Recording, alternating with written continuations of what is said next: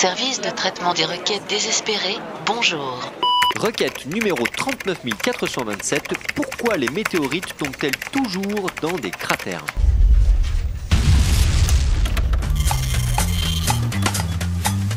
Cher internaute, ça tombe bien que tu poses la question puisque je suis moi-même astrophysicien à mes heures perdues. Pour que tu comprennes ce phénomène complexe, je t'invite à faire une expérience simple chez toi ou chez ton voisin si tu n'as pas envie de nettoyer.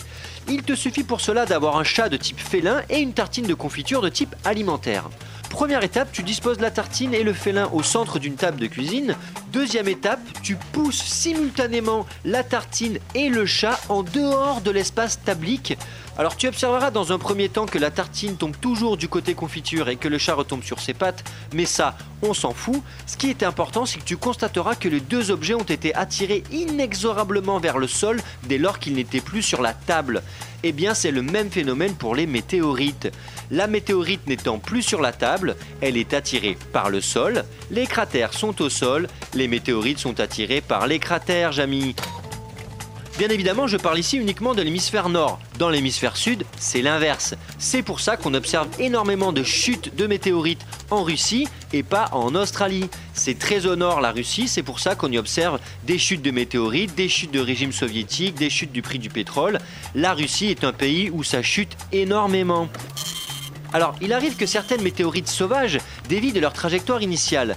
Et alors là, on court le risque cataclysmique de se retrouver avec un énorme trou dans la Terre au lieu d'avoir un beau cratère. Et c'est là qu'interviennent les fameux chasseurs de météorites qui organisent des battues de météorites pour forcer ces corps solides qui pénètrent l'atmosphère à tomber dans les cratères qui sont prévus à cet effet. Alors je ne connais pas les détails techniques de la manipulation. Si tu veux en savoir plus sur la chasse des météorites et la culture des gros navets, je te conseille Armageddon, un documentaire où on découvre la vie de l'astronaute Bruce Willis qui nous explique comment au quotidien il boit du café et sauve l'humanité.